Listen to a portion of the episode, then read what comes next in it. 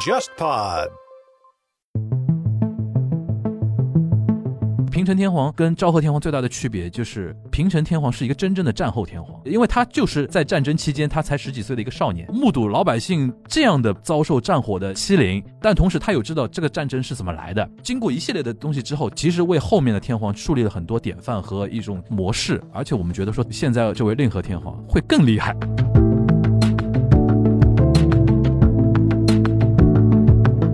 为什么围绕明治光秀的阴谋论会这么多？那就是因为你主流学界你不会主动介入这个问题的讨论。第一，这不是个学生问题；第二，我介入进去，我掉了自己的逼格，导致的结果就是说，你把这些问题的舆论主战场就让给了各种各样的阴谋论和不靠谱的这种说法。因为阴谋论不掌握学术严谨研究的那套工具。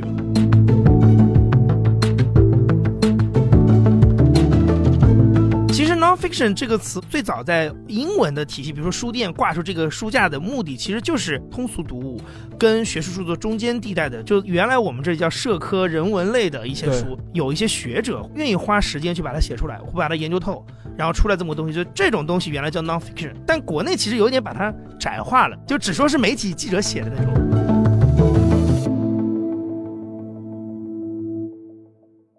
大家好，我是樊玉茹，大家好，我是安青青。大家好，我是杨一。欢迎收听本周的东亚观察局啊。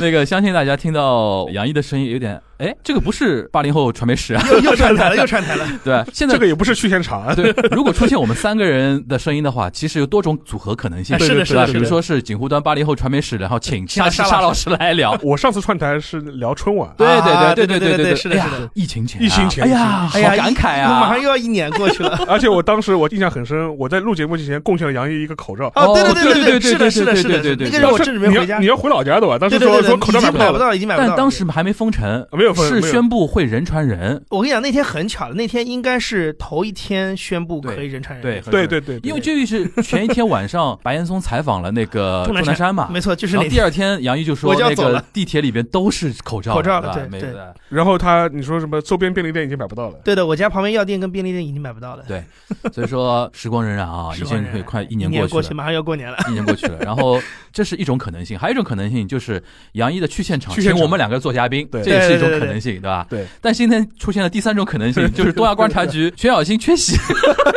我们把杨毅给抓过来。全小新呢，因为现在那个换了平台之后呢，现在条线有点调整，对，现在是山南海北的到处跑嘛。今天因为实在是我们，因为我们节目是一次会录个几期，然后再凑下一个时间，正好这次要录的时候，全小新说我在北京，我在北京的，而且他现在是属于一个礼拜可以去去几次北京，几个地方，而且甚至可以去一个地方去几次那种感觉，就是非常刺激啊！传统媒体还用得着这样折腾人吗？对，我也在想说传统媒体何必何必呢？就是。然后，那我们今天又不能开天窗，对吧？填版面，我们让那个杨一过来帮忙，正好可以聊一聊啊。今天我们主要想聊一个什么事情，就是一些方法论的话题，对吧？沙沙老师把它总结为方法论，就是首先一个契机呢，就是去年的年底的时候，那个沙老师跟我说，东方出版中心的编辑想翻引进一本书，然后你有没有兴趣来翻？然后我说什么书啊？他说保坂正康的《平成史》，我一开始吓一跳，带屎的。对，我说哇，煌煌巨著，我不敢翻。后来沙老师说，哎，一本小书，在日本叫新书嘛，新书是一种就是口袋书。比比文库稍微大一点点的那种口袋书的那个概念，那我说那应该文字量不是很大，十万字左右。哎，那我试试看，然后就印下来这个活了。对，然后真的动手开始做呢，就是疫情之后不是封闭在家没事干嘛？对，然后大概就花了大概两个月不到吧，一一个月左右的一个时间，把那个文字都给顺了一遍，然后中间还经过校对几次。我第一次觉得我出一本书，现在也搞得像十月怀胎一样。是是是，就基本上我四月交的稿，基本上年底才能看到。因为出版的节奏相对来说比较慢嘛，而且你这个还只是翻译阶段了，他之前报选题。啊，对，报完选题之后，他是版权引进，版权引进，沟通版权的，然后再找人翻，然后再出版。你这个已经算快的了，已经算快的。而且如果是译者，又是一个比较精益求精的人，或者是比较拖延症的人，嗯，再给你拖个什么一年半载，那要你出本书的周期就长了，没个两三年还出不出来了。对对，等于是我离开第一财经之后，嗯重拾，我们现在也不打笔了，就是重拾搞文字工作，重拾开始又一次开始码字儿嘛，对对吧？然后有一个非常新的一个体验啊，然后沙老师说，哎。正好趁这个机会，好像应该现在按照进度上来讲的话，十二月就能看到这本书。十二月应该能看到了。先跟大家预告告一下，我们会有一大波那个打书活动。先声明啊，这本书卖的再好，跟我没什么关系。对对我只是拿一笔那个翻译费用就结束了。对，嗯不不拿版税。不拿版税，就是卖到十万本跟卖一百本跟我没什么本质上的区别。对老子钱已经拿到手就好了。但是呢，就是我跟沙老师都有一个这想法想法，因为我们对于保坂正康的认知，我们觉得说这本书如果能卖的比较好的话，对未来可能有机会他的其他的著作，对吧？会被可以引进都有引进引进。因为保坂正康他是一个非常有意思的一个作家。今天等于先预告一下，同时我们聊一个什么话题呢？就是沙老师自己是学者出身。我跟杨一呢是媒体媒体人出身媒体人出身，比如是尤其你是编辑嘛，我是记者出身，对，就是我们聊一个方法论，什么方法论呢？就平时我们是怎么来构建一个对于一个事物的一个认知过程，或者我们通过哪些渠道和哪些方法来学习吧。我想先让那个沙老师跟我们说一下，就是你当时是怎么想到跟编辑来来推荐我来翻这本书的？我先说保坂正康这个这个人吧，嗯因为他是属于日本的这种一个职业的一个作家，嗯但是他比较有意思的是，他的写作的题材基本上都是聚焦于昭和时代或者是平成时代的一些历史事件，嗯是一些社会大事。嗯按照欧美的这种出版体系来分的话，他可能是一个非虚构作者。然后他有一点比较有特色的一点是，他从很早他在周刊媒体做记者的时候，嗯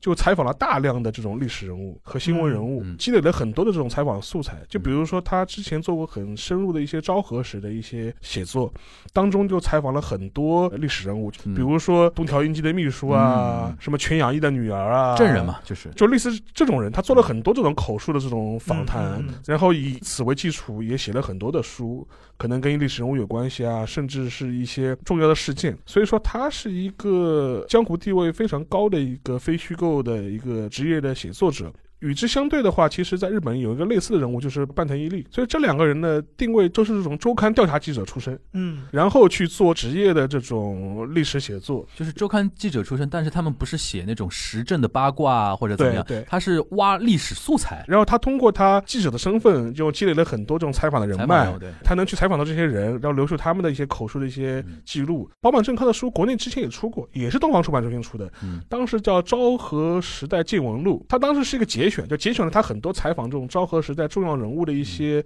采访笔记。嗯他那个采访笔记很有意思，他就会一部分是他的采访对象说的一些话，还有他自己采访过程批中的注的。一些批注、一些观感。但那本书就是嗯影响力就还好，好像在我们这边他那本书国内只是出了就出了，就没有什么太大的一些宣传没动静，宣传没什么动静。但是如果你仔细看的话，还是能发现出很多一些有意思的一种历史的细节。嗯从这点上来说，我觉得，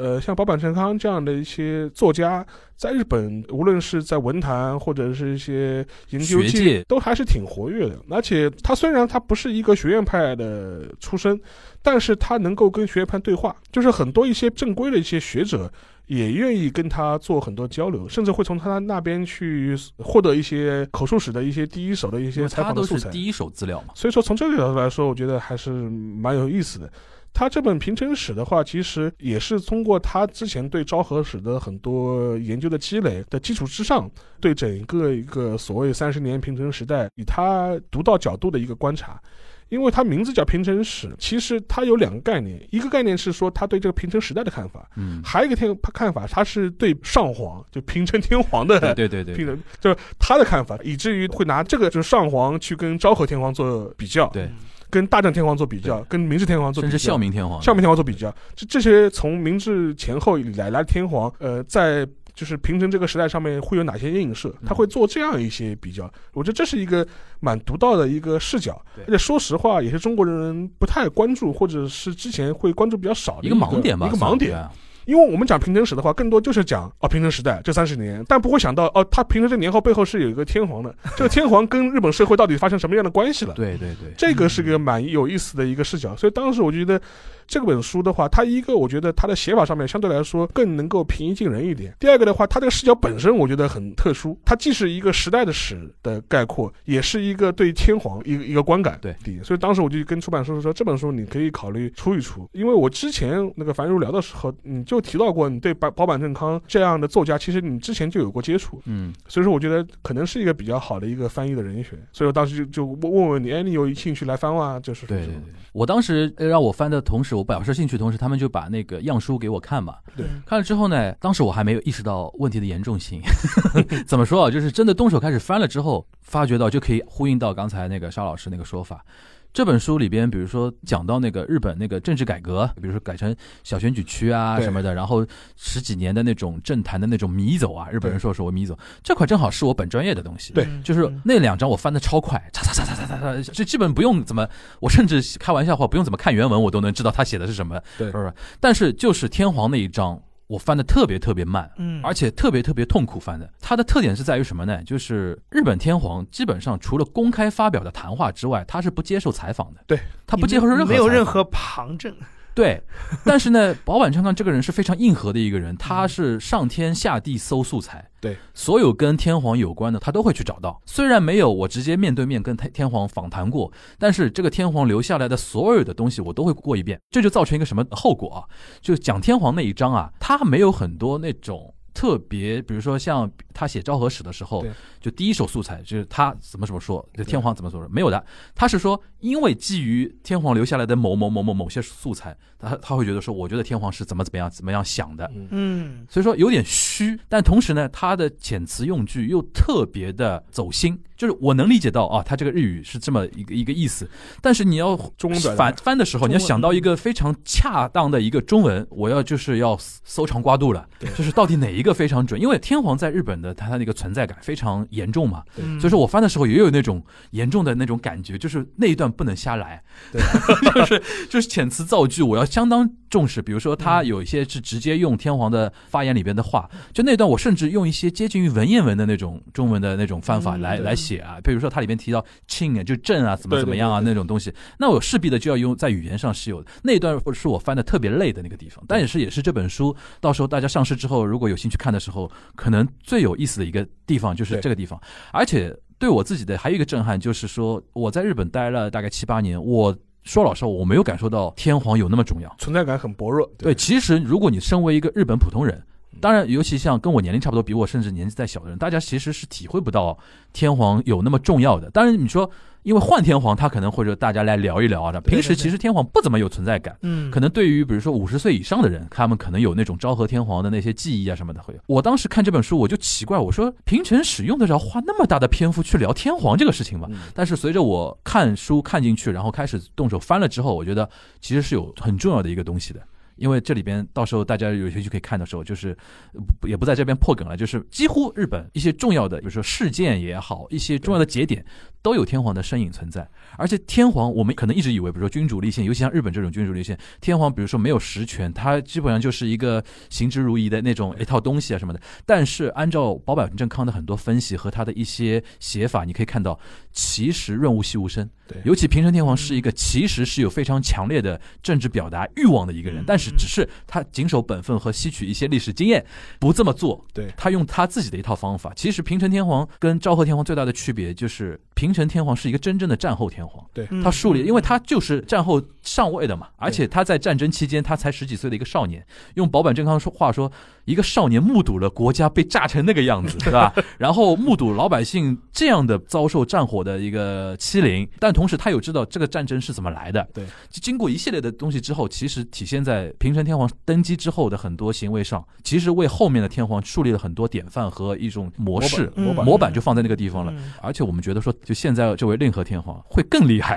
对 就会说参政是吧？就是不是参政，就是他会在反战啊，自我表达，然后会这这嗯，他会更这样。所以说这一段是关于呃天皇那一章节是非常精彩的，而且刚才邵老师也提到，它是历史纵贯来看的。对嗯从明治天皇开始，到什么大正啊，到什么甚至明治天皇前面的孝明天皇啊，什么他都谈到。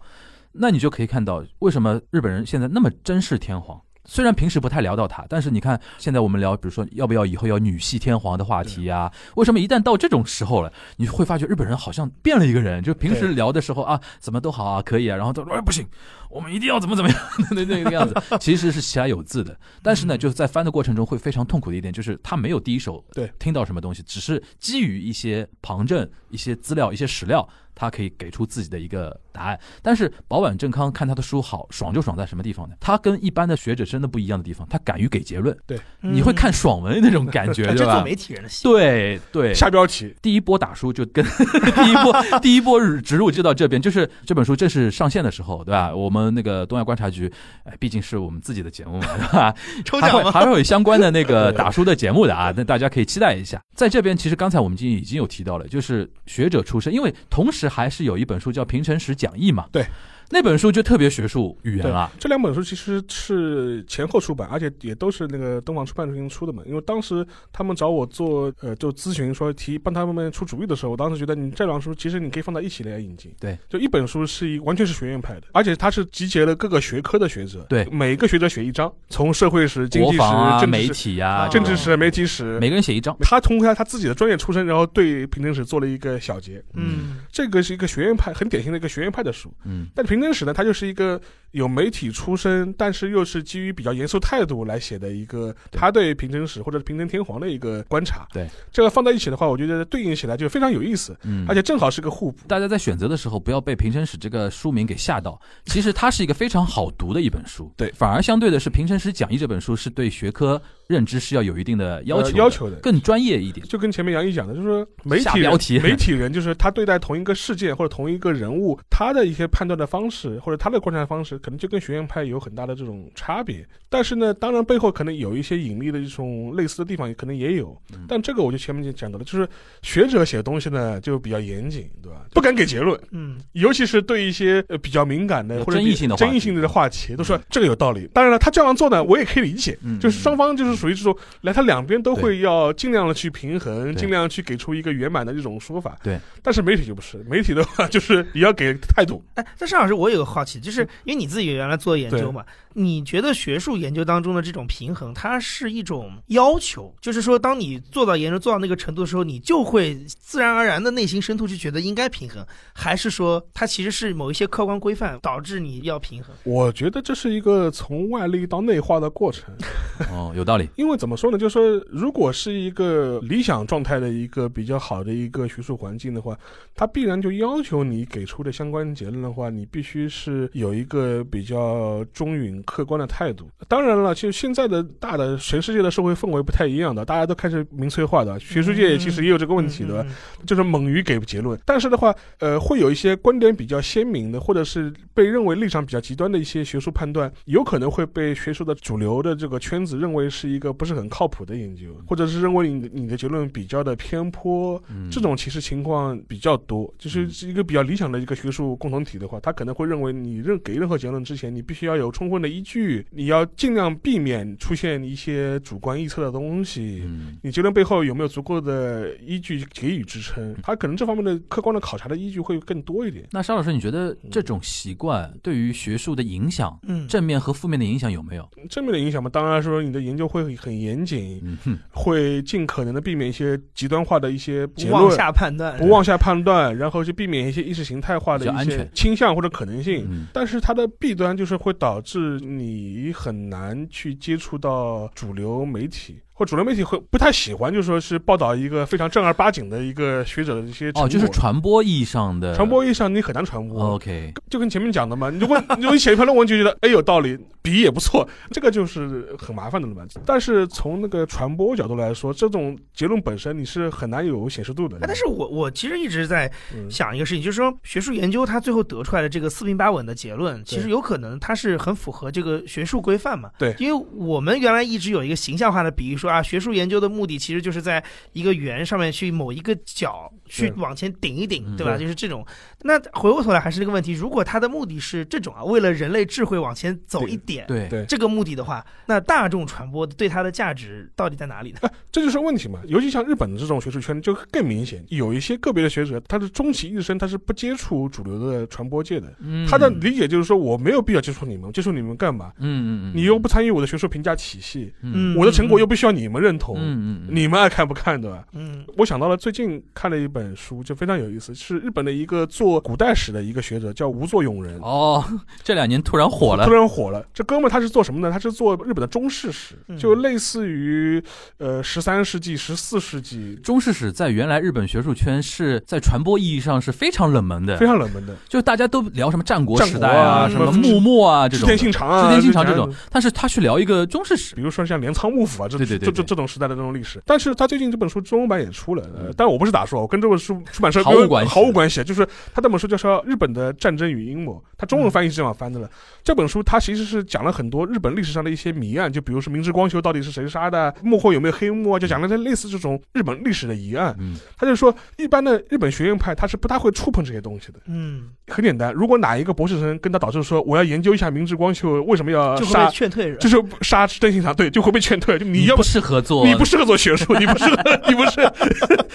对嗯他就会出现这样一个问题。对他为什么会觉得他这个考证没有价值？从那个学术角度来说，他就会觉得你考察明治光秀叛乱这个事情本身到底背后有没有黑幕，对于解释比如说战国时代的一个历史走向没有任何意义啊。啊，你即便证明了 OK，明治光秀杀到背后他有什么黑幕，so what，对不对？嗯嗯嗯你在学术上没有任何实际上的贡献嘛？嗯而且学术上本能他就会认为你这些东西是完全是这种市井巷谈的这种东西嘛。就是可能 NHK 会来找你做一期节录嗯聊一聊，因为嗯在传播界面，老百姓还是很关心这嗯种那当然，历史八卦话题的。对对对对，就跟我们中国也一样嘛，对对就是对对啊什么光绪是不是被毒死了？就就对对就就就就对对对，是的，是的，是的，对对对，就是就会有类似这种话题嘛。但是问题是在学术界就会说，你这个不成为一个问题啊。当时它就会导致一个结果，就是说是为什么围绕明治光秀的阴谋论会这么多？那就是因为你主流学界你不会主动介入这个问题的讨论。第一，这不是个学生问题；嗯第二，我介入进去，我掉了自己的逼格，嗯，导致的结果就是说，你把这些问题的这种舆论主战场就让给了各种各样的阴谋论和不靠谱的这种说法。也有点道理。因为阴谋论不掌握学术严谨研究的那套工具嘛。其实类似的东西，如果你熟悉一些这两年的一些欧美的话语的话，也很流行嘛。最典型的一个是丹布朗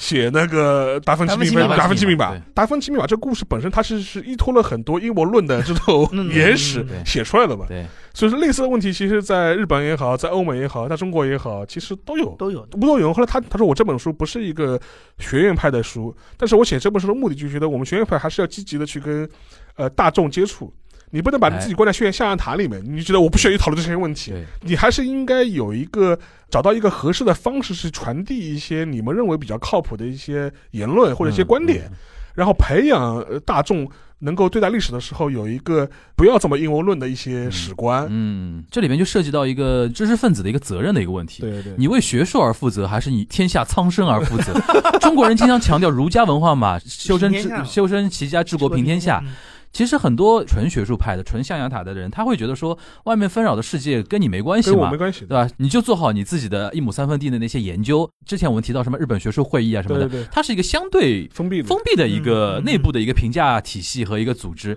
就你在圈内混好就可以了。这里边我想提一下，像吴作俑人，对还有一个我非常喜欢的一个日本的一个历史学家叫宇纳巴润。对那巴润宇纳巴润他们都是非常年轻的学者。你像宇纳巴润七五后吧？对，我刚我刚还查了一下，吴作俑人八零年，80年一九八零年，就是我觉得可能80后现在呃，就是日本学术圈也面临，就是青年学者他对于传播的一种观念意识开始跟原来的那帮老学者有点不太一样不样，太不太一样了，是不是？你觉得是有这种情况？是的，也顺便提一下，宇那巴润一本书在国内应该也出了，叫《中国化的日本》。那本书非常精彩。那本书它的核心观念就是什么叫中国化的日本？你你一看这本书，好像这日本又一最讨厌的那种标题。它其实说的什么呢？就是中国的文化最辉煌的是北宋。他说现在全球化，你看似好像那么精彩的全球化，其实中国在北宋的时候就给出了治理的方法方法，大家以后全世界都应该学北宋时候的中国。当然有一套非常精彩的一个论述啊，就是那本书跟你刚才提到的那个吴作俑人那本书叫什么？呃，日本的战争与阴谋哈，就是嗯这种呢，是对于他们的分类来讲呢，是他就是非学术圈目的的一些给大众传媒去讨论的一些书。对是没法拿来评职称的，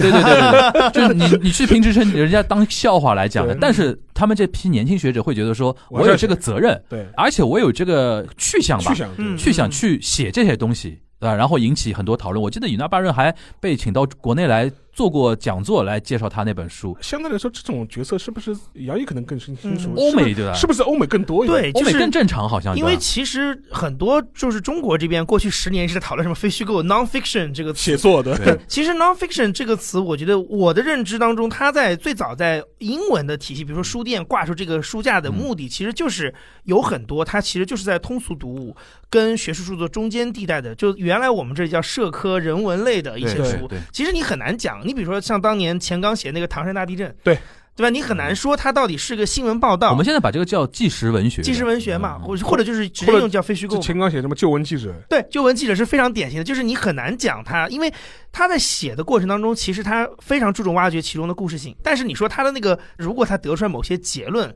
对于学术是不是有一定的贡献？也不不一定，对但是呢，这个东西你说这种历史你不挖掘不考证，也就没有人做这个事儿。就是它这个考证是有价值的。对所以其实 nonfiction 这个东西最早它出现，也就是为了要承载很多这种内容在里面去。其实，在这个欧美，我觉得还是有一点类似这样的传统，就是有一些学者会愿意来做这个事情，嗯就是他会知道自己做这个研究，就不是像比如说皮凯蒂 写的那些的那种那大部头的那种东西，但是他就是说那个二十一世纪资本呃资本论那种他那个有点还是偏学术的吧？对，这就不像那种东西嘛。他就是他写这本书的目的，就是为了要考证，比如说一段历史，嗯，或者研究一个人物。嗯然后，但是我写这个东西的目的就是，首先它不是小说，对，我也不是新闻报道，我花愿意花时间去把它写出来，我把它研究透，嗯然后出来这么个东西。就这种东西原来叫 nonfiction，嗯，对对。但国内其实有一点把它窄化了，窄化了讲到这个说是媒体记者写的。讲到这个，我一直有个感觉啊，不知道两位怎么看？我觉得我们国内把 non-fiction 翻译成非纪实文学，有点把它格局翻小了。非虚构，非虚构，我觉得有点，我我觉得说，嗯我从小看嗯第一次看到非虚构，我说不清楚这个书的那种感觉，因为现在日本基本上已经把那个 non-fiction 直接用片假名标出来了，它念法就是 non-fiction。对对对，他觉得说英文里他觉得这个东西我没办法用汉字去把它准确的描述，它就是一个自己独立的一个体系的一个概念上的，我就就是刚才说，它。它是一个好几类东西这个边界，上就我们把它翻译成非虚构，导致好像在传播上就觉得说这类的东西的厚重感其实被削弱了。因为说实话，就是我的印象当中，它真的就是一零年前后才啊开始有这个中文概念对对对对对对，以前就是纪实文学或者是人文社科，文学对吧？或者是人文社科嘛。啊人文社科就是它有些书就放在社科架上，有些书放在纪实文学这块。这个概念其实是媒体老师们炒出来的一个概念，而且所以它就带有很多这种比英文的那个描述要更狭义、狭狭义狭义了很多。这我主观印象，是不是国内的分析过又被更等同于特稿，是吧？就是国内 深度报道，对，对就是说，他最早看到 nonfiction，他看到英文的文本当中，让他感到惊艳的是，比如说何伟的那些书，什么《寻路中国》之类的，的，他就给他就是这种第一印象，其实给他带来了强化了他的一个认知。就是第一印象让他觉得说只有这种东西才能叫 non-fiction。就是我还换句话说，如果他第最早看的，或者说最早表达说，哎呀，这个东西好的那帮人，他看的书是一些学者写的嗯这种东西，也许大家对他的认知就会变成另外一个路子。嗯，但他就是有有的时候，其实一个新造出来的概念的传播，有这种偶然性在里面的。嗯，对。那我问一个小的问题啊，两位觉得货币战争算吧？我中间一直想问，我 我觉得更像 fiction，我 这就是我敢于下标题。他真敢下标题，我跟你说，对又 fiction 又黑了一把，黑了一把。讲到这个，就讲到下标题啊，我不得不举个例子，因为我在翻那个评审史的时候啊，我上网找了很多那个保坂正康的一些资料，我在 YouTube 上面找了几个他的演讲的一个资料，里边有一个我印象特别深刻。有一年就是中日关系发生问题的时候，就是那个钓鱼岛那个领海域发生一些争议的时候，当时因为日本有那个记者那个俱乐部嘛，对。日本记者俱乐部经常会请学者跟一些大家去做一些讲座，因为。下面都是那种那个大报的一些记者啊，对对对对电视台记者，他们很多，比如说他们学习的欲望也很强烈的嘛，就是他们集合，反正请一个最权威的人来讲。当时就请那个保坂正康讲关于那个边界问题、嗯，国境问题的一些话题。里边他讲到那个钓鱼岛的时候，他就反正就把那个日本的那但。这里面我先要声明啊，保坂正康对于中国的一些问题的一些发言，基本上是我们国内都能接受的。大部分都能不然他的书也进不来。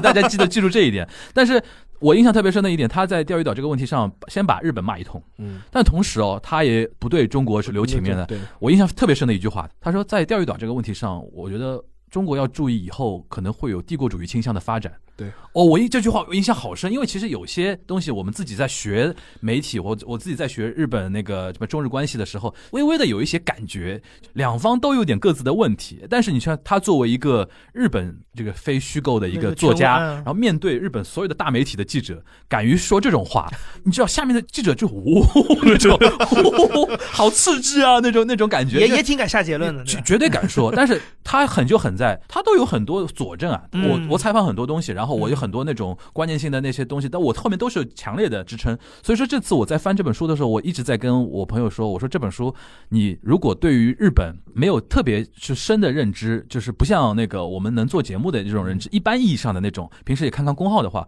我很推荐大家去看这本书。为什么呢？你要想保坂正康这个人，现在在日本媒体圈基本上，哎，讲到这个，我讲个细节啊。当时出版社让我再写一段那个作者的那个简介，简介，我给了他一一段文字，基本上我记得我记得写的是就是日本著名非虚构类作家、资深记者。后来我加了一句，这句话呢，其实我是引用好几次他在日本记者俱乐部做演讲的时候，主持人对他的一个评价是什么呢？就是日本近现代史研究第一人。这句话嗯几次出现，嗯我就把这句话写上去了。然后前两天那个编辑跟我说，他说这段简介改了，是为什么呢？作者本人改的。嗯，后来我一看改成什么呢？就非常低调嗯，就是非虚构类作家写过哪些哪些书，他本人还是很抗拒说什么第一人这种东西的。他本人是非常非常低调的，不然也不会像赵老师说的，其实他在日本就是著作等身啊。对。他大概有几千万字的那种写作量，你想，我经常跟朋友说，我说这本书为什么你一定要去看？一个第一人几千万字写作量、研究量的一个人，资料那么多，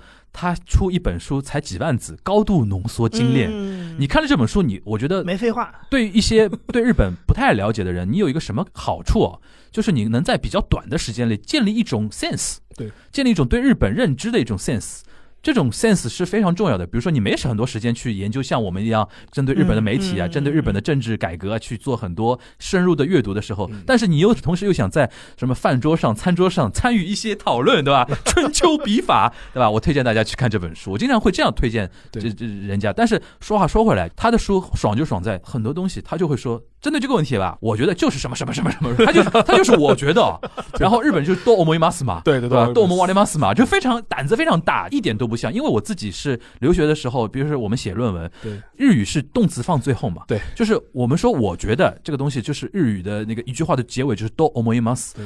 我们老师给我们的一种训练，就经常说你尽量避免在文章最后用 do o m o i m a s 因为这个太主观。嗯，但是我们这位大爷就是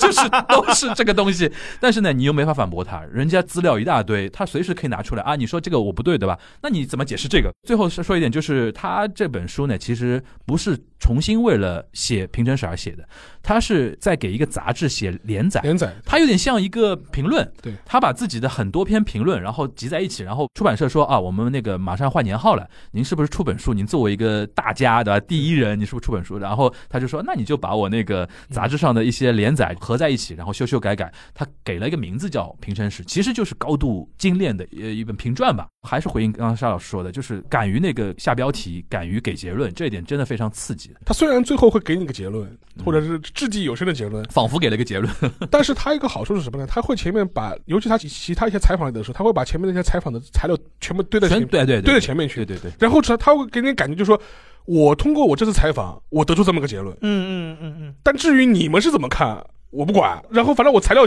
就放到前面了，你们自己去看。对他会有这种很强的这种意思。我不知道，像杨毅他，你就是你作为媒体记者，就媒体编辑，你怎么评价这种记者对，因为？媒体一直有个问题，就是媒体不得不面临你必须要有立场。我们不是通讯社，其实是这样，只要是报社、电视台，你势必有一个报道立场的一个问题，尤其像欧美嘛。你只要下标题，其实你的你的立场对对对就在标题即用什么动词，用什么形容词，其实你的立场就已经很清楚了嘛。嗯，对，对，就是一般来说，其实说实话，就你刚才讲那个翻译当中啊，嗯。我刚才有一个特别有感感同身受，就是你说他一旦写到跟天皇相关的东西，嗯。你的措辞就一下子变得非常严谨。对对对，我跟你讲，这个我是非常有感受的，因为美国很多那种大报，就像《纽约时报》什么的，嗯就是他的那个记者写文写那个一般的报道的那个表达方式，就很纵横捭阖的那种的，对。上来先给你结论的。嗯，这个事情是，比如说这个公司一百七十五年历史上最大的转折点，嗯。是吧？就是这个是符合他的规范的，就是我上来要有一个非常吸引读者，就是你为什么值得读这篇文章，我得给你个理由。那这个意义的最简单的方法就是我直接告诉你一个利益或者是结论嘛。嗯但是这个东西其实不太符合中国写新闻的习惯的。嗯中国是非常事实向跟信就信息向的，嗯，所以我很多时候我要花就是那个什么 how 啊 what 啊这种，就就真的是那个什么五 W 五 W 一个 H H 的那种，所以导致就是说，我看他的那个文章原文的时候是很爽，但是我要编译的时候，我得多看好几篇别的文章，啊，因为我要就把这个事情先给唠清楚。对我得去确认他具体事实上的那些东西，嗯。然后才能去说《纽约时报》的观点认为什么，或者是《纽约时报》的记者就认为这是世界上这个这家公司什么重要的转折点，我得这么反过来写。这个是不是因为我们商业化不够？我自己对这个事情的认知是因为中国它其实这么多年还是有一套写新闻的一套规范的体系在那个地方，嗯就可能是新华社或者人人民日报他们嗯建立了这么一套表述方式。嗯但你说这个东西当它变成一个行业规范的时候，这个东西就潜移默化了，就是你好像你不这么写，真的很奇怪。嗯我记得那个时候，我可以说一下有台嘛，就是嗯东方卫视那个时候，嗯他们的国际新闻很喜欢就是写故事嘛。嗯我说实话，我作为一个观众去看他的那个报道的时候，也许会觉得很亲近。嗯但是呢，我如果是作为一个获取信息的人的角度去看那个东西，我会觉得他的稿子写的特别水。嗯，这个水的意思就是你中间有大量的就是那种比较描述性的、类主观化、描述性的，然后下结论的东西。嗯呃，希望能够在一分多钟的时间里清楚的告诉你这个事情的意义是什么，但是它中间就少了很多信息。嗯。那这个时候我看的时候，我会觉得，呃，那我只是被你营造了一个感觉，代入感很强。但是那个核心事实在哪里？就是你还是会有这样的一个惯性的东西在那个地方，所以我就会觉得这个东西你要想把它改过来是很难的。包括还有一个非常典型的，就是你看欧美媒体的记者的出镜非常精彩，嗯。他的出镜连连线就像做演讲一样。对嗯。对。但你看国内的记者做出镜也是在讲事实、嗯。讲信息，没有太多观点在里面。除了白岩松，他因为是，就他的地位不太一样嘛。对白岩松是白岩松，白岩松是白岩松，但一般的记者在连线的时候，他一般也都是讲事实。对。而且有的时候你会发现，他一旦开始发挥的时候，反而很难听，对非常需要训练，对对，但是你看，这个就是我觉得也是一种操作习惯带来的结果，就是你你去看 BBC 的那些记者出镜的时候讲的那些很短，可能一分钟的一个非常精彩的一个短评，就既说了自己今天看到了什么，对也能清楚的告诉观众这个东西的价值是什么。我觉得其实你们两位刚才讲到的，就是整个他们对于就媒体出身的这套写书写过程当中，嗯这种敢下结论，或者说有别于学术上的这个东西，我觉得其实是在他整个的工作当中是有被训练过的，而且嗯。他不是一个很盲目的乱讲的结论，嗯。是他他平常在做一个报道或者一段评论的时候，他发的这个结论就是有有理有据的，所以当他以后再转去，比如说写本书啊什么的，我觉得这个思维是可以一直带下去的。但是我觉得在国内就会有点断裂，就是为什么我们感觉我们的学术著作跟所谓的纪实文学中间的那个 gap 就特别的宽。宽对对，我觉得有有可能跟这个是有点关系的。但我觉得还有一点，就是像保坂正康也好，或者半藤一力也好，他们还有一个出身，就是他们中大部分都是周刊记者出身。因为这个呢，可能跟日本的媒体环境有关系。就是你前面那个杨毅讲到，就是说我们国内记者啊出镜的时候都比较严谨的，只给信息。信息对，其实日本的一些主流大台的记者出镜也是这个调调，对，就基本上连 NHK 啊什么出出镜记者，基本上也不只只讲那个信息只，讲只讲只讲信息嗯，他不会给你这有太多个人的这种发挥。好像就是欧美就是有演讲的那种文化土壤在，对就是好像你出来一定要那个言之有物、春秋大义的那套东西，好像。但是是不是在比如说呃日本的电视台里，是不是他演播室里的那种各种担当，你知道，就是他们 Caster 哎，对他们卡斯特会，卡斯特会，在就是扮演了这个。但这个呢，，他也是模仿欧美那套东西嘛，嗯，对。对吧？原来他也是那个 announcer 就主播型的，对对对对对主播型以 caster 这个概念进来之后，他会想找一些社会贤达、一些大学教授去做 caster 的目的，就是说你要有自己的观点。我那个时候就是是之前看那个美国大选，那个嗯。NHK，虽然我听不懂啊，但我看看他的形式，就他也会找那个一个女的，我看到是一个中年的一个女性，应该是嗯。NHK 的那种国际事务部门的一个主编或者之类的这么样一个人出来嗯，来讲，就是他就是跟那种连线记者的那种感觉就不太一样。对，。他会评论嘛，对对对，他会把连线记者说的那些事实背后的背景给解释出。来。解释出来，这个呢，NHK 还有点不一样，它有解说委员制度，对解说委员跟主播又不太一样，又不。太一样，对解说委员呢也不讲观点的，他会深入解读，对，他的背景，对吧？比如说那个出镜记者讲了个一二三，他会跟你说为什么这里边是一二三。嗯，对然后呢，主播又不一样，主播就是说我们不要一二三，我们喜欢四五六。对 但是呢，NHK 没有主播，没有主播基本上就是 announcer 播音员，announcer，然后嗯最多最多就是资深记者成为像主播一样的播音员。但是民放，所谓民放就是民间电视台的话，它现在会要求，因为加强，因为你像晚上九点档的新闻节目是各台兵家必争之地嘛。对像 TBS 啊、朝日啊，我靠什么来吸引观众来看？就是靠主播。你像那个日本杨澜，对，当年他没有主播，但是他人人漂亮啊，也是一个方法，嗯对吧？对吧？但是我比较喜欢的柱子哲也啊，已经已经去世了，非常值得尊敬的一个九十年代八九十年代比较，嗯就采访过那个朱总的嘛，对对吧？就是他就是 TBS 最牛的时候，是不是大家现在在 YouTube 还能看到？还能看到那就是一段朱？总上他那个辩论，对相当于一个辩辩论节目汤浩，对汤浩，美对对对，国的汤号白白发老人嘛，对对他就是嗯就是非常敢于下结论。所以说他也是会非常受到老百姓的一些支持，当然有多少人支持他，就有多少人黑他，这这就是主播一定是需要遭受的一个东西嘛。但是的确像沙沙老师说的，这点其实日本跟中国有点像的，就是出像境记者一般不太会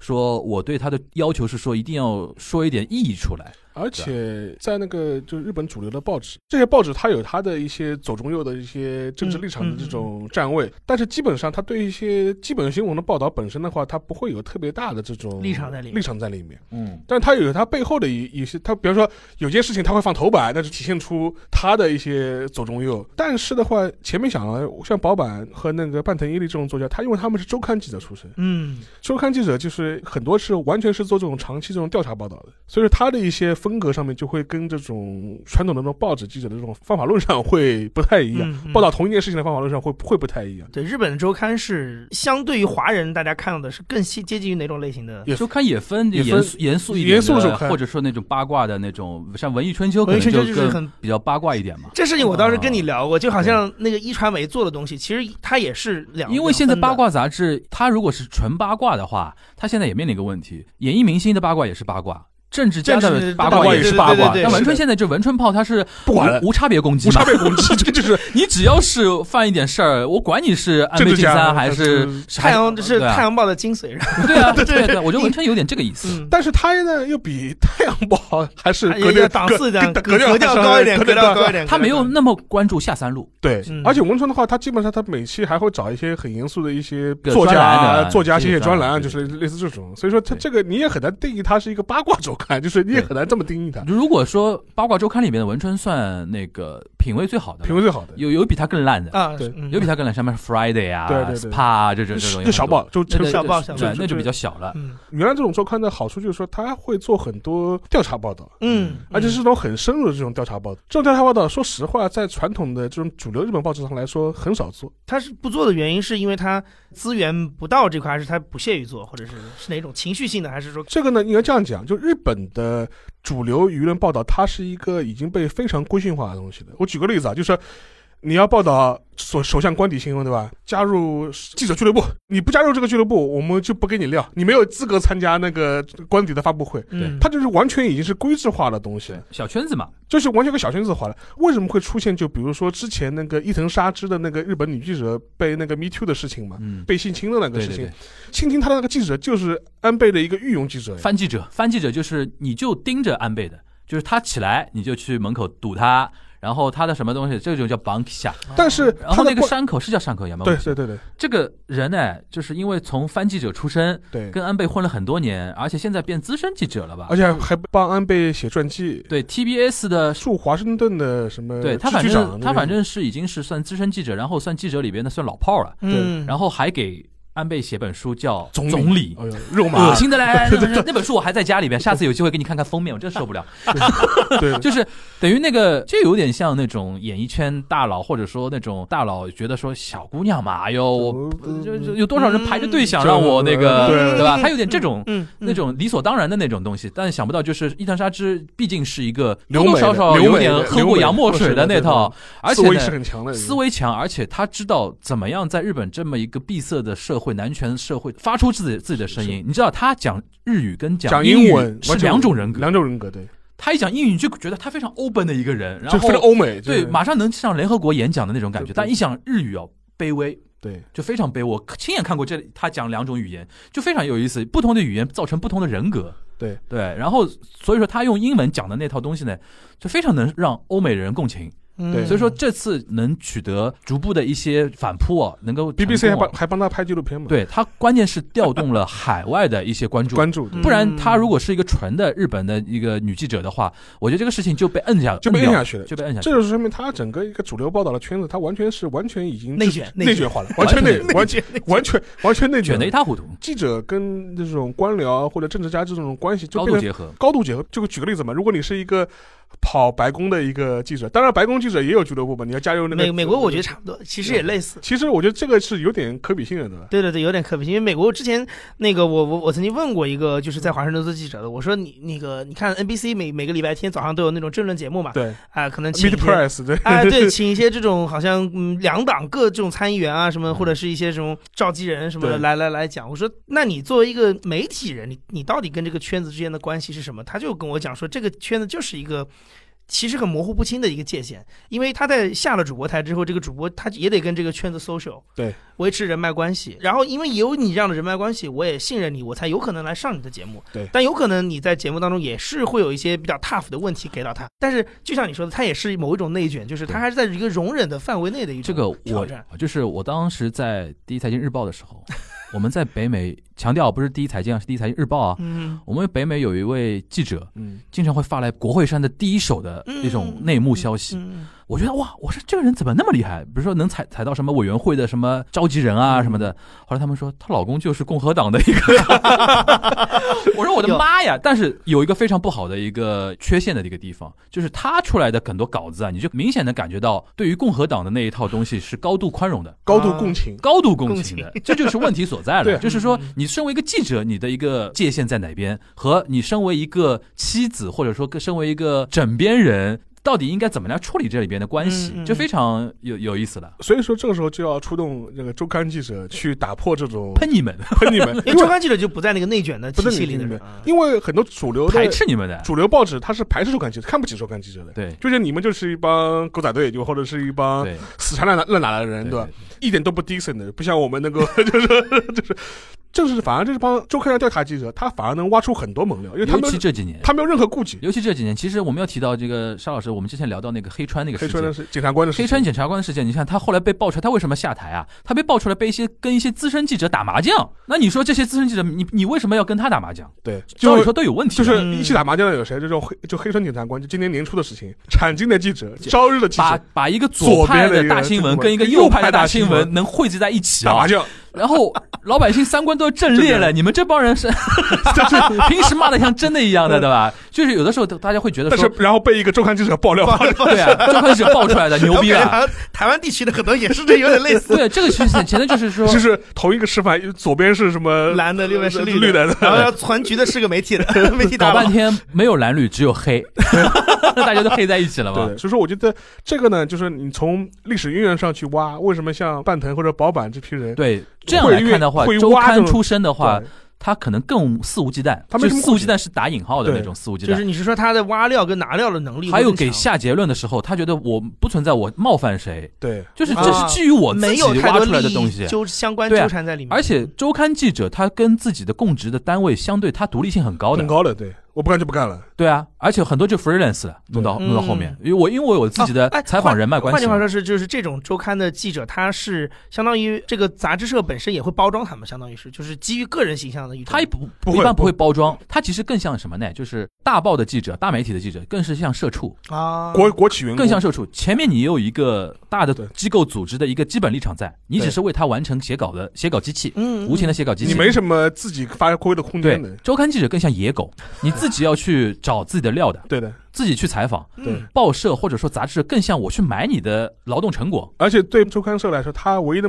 判断标准是好不好卖，对料够不够猛，对，你写一个什么天皇家的一个什么事情，这个好，嗯这个好嗯这个好。你写一个什么那个什么木村拓哉什么绯闻啊什么，这个好。这个好。对吧？然后你写一个安倍晋三，这个好，这类似于像这种，你比如说两个料放在一起，他就拼谁更有，谁让我这一周的杂志卖得动嘛？嗯，这是相对很很单纯的一个东西。很单纯的东西，所以说文春有的时候你判断不出他到底左左还是右他没有左右，嗯，他没有手的左右，就是谁犯事儿落在我手里了，就是就好。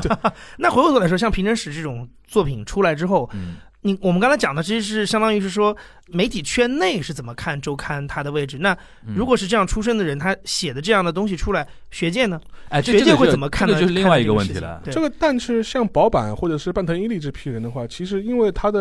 呃资历过于资深了，所以以至于其实他很多时候会跟学界有很多的交集，而且很多学界的一些正规的一些学者，甚至也会跟他有一些合作。你想，保坂正康一九三九年出生，八十一了，而且说实话，就比方说他采访了很多人，也只有他采访过，就对。是这个我印象很深，就保坂正康他有对对对，这这句话说的对。就保坂正康，他有个，而且他有个本事，因为保坂正康本质上面，说实话他他是属于日本的战后的成长起来的传传统左派，对，也经历过这种六零年代的这种这种学生运动学生运动。嗯，他是我，他立场上绝对是一个就是学生运动成长起来的左派，对。但是他一个好处是什么呢？因为他是一个记者出身，就是说他有的时候他会采访一些跟他政治立场截然相反的人，就比如说他去采访什么东条英机的秘书啊这种嗯这种人物。然后当时他就有一点 就非常有意思，他就跟他采访的时候就跟他说，为为什么采访您？就是因为我最近想写一本东条英机的传记，就你是跟东条英机在战争期间就是最亲密的人，你直接关注到他很多战争的时候，你是第一目击者，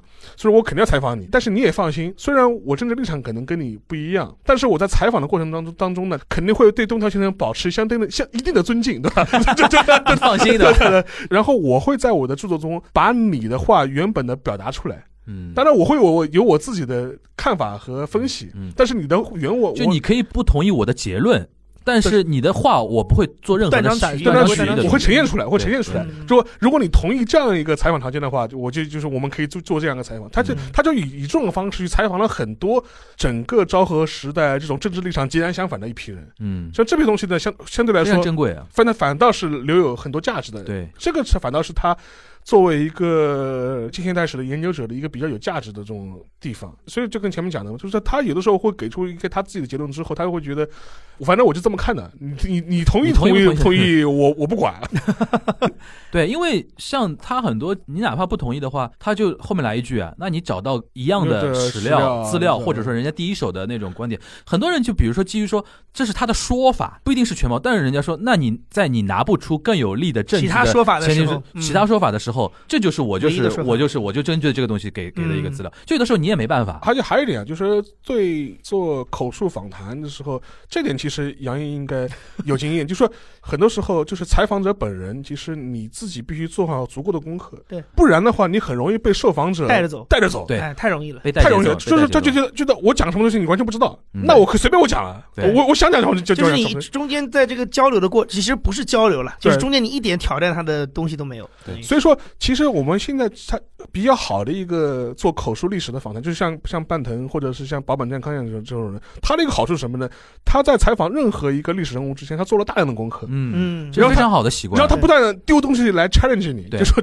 你这么说的话，那我丢个说这个什么东西？对对对我采访过另外一个人，他说法跟你不一样，对吧？对 对，其实国国内其实有的时候，他对于口述历史这个事情有一个，我觉得也算是一个误解。误解误解就是说，呃，我们尊重原当事人他原汁原味原汁原味的表达。嗯但是其实理论上，如果是一个呃，我不知道学术的要求是，因为学术上其实也有口述历史这一脉，但是理论上说，媒体做的就是口述历史项的东西，嗯它还是需要有一个筛查，就像现在打击假新闻，你要做 fact check 一样。对嗯就是你不是一个传声筒嘛，就是对你还是要去检验他说的话，甚至你还要从一个媒体一个中立的角度去 challenge 他的很多说法。而且说实话，有的时候这是一个对受访者来说也是一个正向的刺激。嗯，嗯对，就是这样的话，就是你给他一个概念，就是说，哎，我对你讲的任何事情，其实我都是有研究的，或者我都是有了解的。对所以你你跟我讲之前，你自己要掂量掂量，就说你这个话嗯靠谱啊，就是甚至有的时候，这种正向刺激导致了本来他可能是一个非常线性思维想一个事情，对对方一哎 challenge 他之后，他有更多的一个角度去考虑同一件事情没，错对没错。其实对他提炼出来后面的一个结论，其实更有帮助，更有帮助。更有帮助。所以我觉得这是像宝满这批人，他当年做了很多昭和时的访谈，我觉得很有意思的一点，就说是嗯有一些比较低阶的一些采访者，或者是一些做口述访谈的人，他只能单方面的接收。对，是嗯你讲什么，我我 根本你更像一个人形录音机，对你活得比我久，那你 你你讲什么都有道理，都是成立的，对吧？我都是成立的，对吧？我没法 challenge 你，但是像他们这批人就比较有意思，所以说这也会表现在他的一些写作当中去。对，但我有一个好奇的事情是，如果说呃媒体跟比如说学术，它能够针对于历史的考证是从不同的角度来做这个事情，对，你刚才讲的其实是一个我觉得集大成者嘛，他是一个个例，对吧？对那这种传统形成了吗？比如说我们所谓的中生代的中年一点的，嗯嗯或者是比较比如说七零后、八零后的这个年龄段的媒体记者，或者是周刊的调查记者，他们还有继续延续这个哎，传统。我刚想问这个就是这个是事情的吗？因为半藤跟保坂都是八十多岁的80人对了嘛，，我觉得就是哪怕你从德高望重的角度来说，嗯我觉得这个的确是都都是可以理解的。但是这种传统后来有形成吗？中生代可能还有，就五十岁这个层级的还有，嗯但说实话，年轻记者这一块的话，我觉得可能也是跟一个整个一个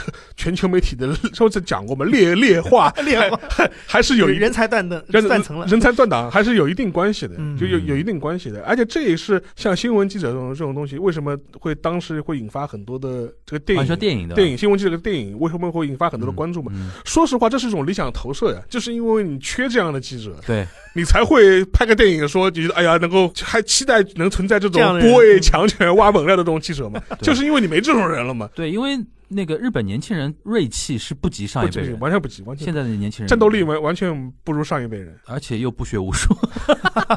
但那还是那个问题，就是说，因为这个可能是这个媒体圈子内的问题嘛。对。那么外部呢？比如说，如果后面还有，比如说中生代的人，他也写了这样的著作，那还是那个问题。呃，学界学术圈子对会怎么看待他这样的东西？呃，这个就是前面最早讲到，有像无左有人的这样一批年轻的一些学者，尝试着去做一些突破，或者是尝试着做一些从学术这个范围内跳出来跳出来一点，嗯去做这些事情。所以它的它的来源是学界了，学界的啊。但是还有一个好处是什么呢？就日本有一些学者本身他还蛮愿意在媒体上做一些发声，嗯而且日本呢，它有一个好处是什么呢？就说是它的出版体系相对于全世界来说，它还是比较，发达发达或者完整。就是它没有衰退的很厉害，就比如说它日本的有很多所谓的新书，其实新书传统的话，其实大部分就是一种普及向的一些通识类的一些著作，这些书特别好，我在日本每每个月都要看各个出版社出的新书。本月新书，然后还有一个是，它有一些书，就比如说一些很学术的书，它本来定位是个学术的书，然后他后来发现，哎，市场反馈不错，嗯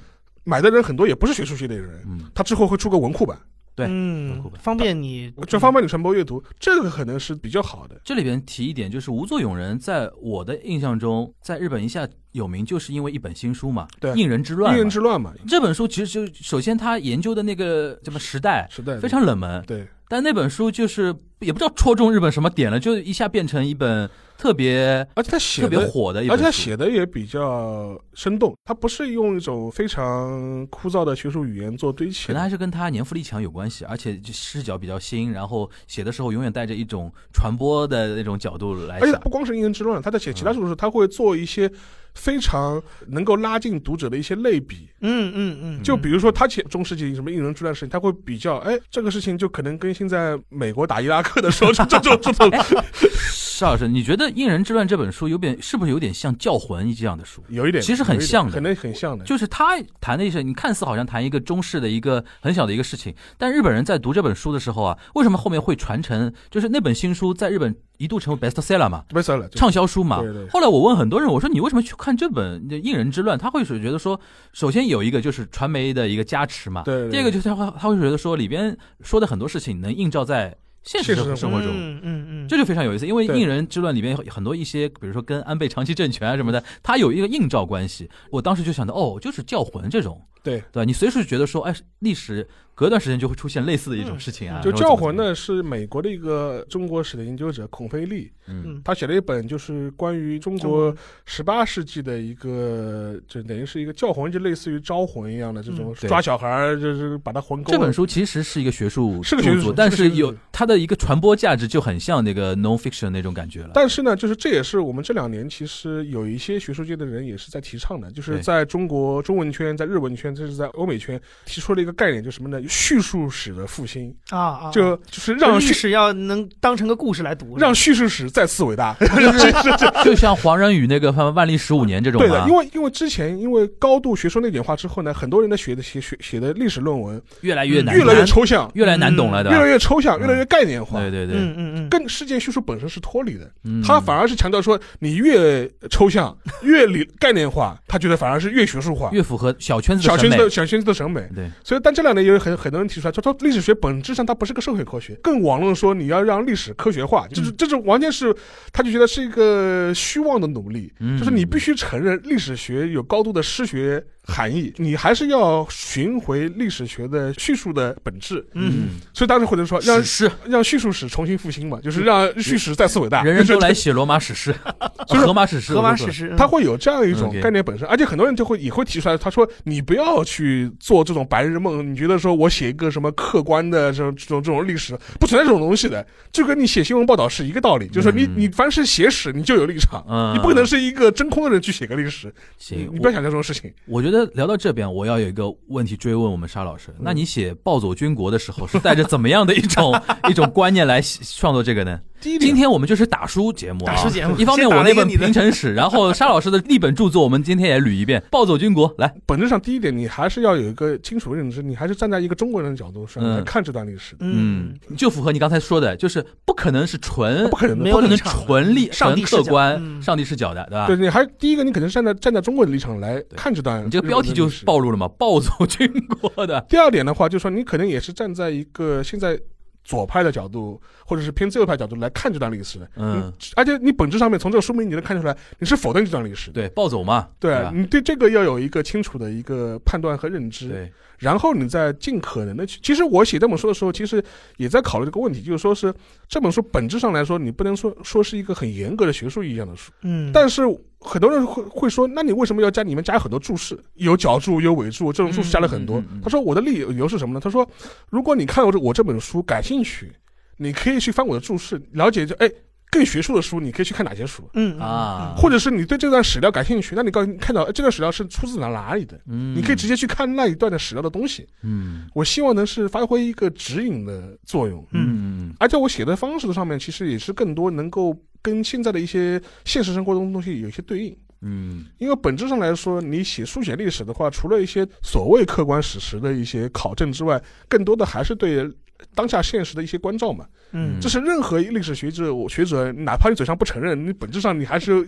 心底里你是有这样一个种关照的。这个你也没，我觉得也没有对，而且这种关照往往是一个人做写书或者做研究的一个非常主要的一个动力，动动力动力，因为你在里边，就刚才你提到就是诗诗学嘛，对诗。其实这个东西就是史诗感呀。你比如说，你经历了很多事情，然后在这段地历史里边，你觉得哦，历史上还有这种事情啊，你这种和历史中某段结合在一起的那种诗意，就是让你有一种多巴胺分泌那种感觉吧，对对吧？这肯定是这个样子，肯定是这样的。所以说，我觉得这个其实是做一些历史书写的时候，我觉得是你也没必要去回避它的东西。对，然后，因为还有一个点问题，说实话，就是任何一个历史研究，嗯，就比如说像半藤英利或者八坂正康，他对昭和史的一些考证，讲穿了，他就是给出了他的一种解释。对，这个解释有可能是对的，有可能是错的。对对对，而且还有一点，大家又要有一个明确的概念，就是说是从历史哲学角度来说，其实不存在一个所谓的一个完全客观的一个真实的真相。嗯。讲穿了都是你不同立场的解释，不同立场解释。不同立场的解释。嗯，而且说实话，可能若干年以后出了一些新的材料、对，新的史料，啊扭转。颠覆到前面的解释，对对对，这是完全有可能的事情。对对对，所以说，我就有有的时候学者下一个历史结论的时候，你只要对得起你现在的史料，你觉得这些材料我说服说服你自己了，你就可以大胆的去下这么结论。至于若干年以后被颠覆掉，那就被颠覆掉了，那那有什么呢？那很正常的事情这是自。然规律。这是自然规律嘛？学术的演进和进化不就是这么演进的吗？你你不可能指望说我在一百年前下来一个结论，一百年后还是同样的，哪怕自然科学也是这样，对对，是不断迭代的，牛顿定律之前呃那些东西，你也不能说人家科学家做的事情是无意义的无。意义的。爱因斯坦出来之后，你又不能说牛顿做的事情是无意义的，对吧？这个不，这个不存在。所以说，我觉得还是要怀持这样一种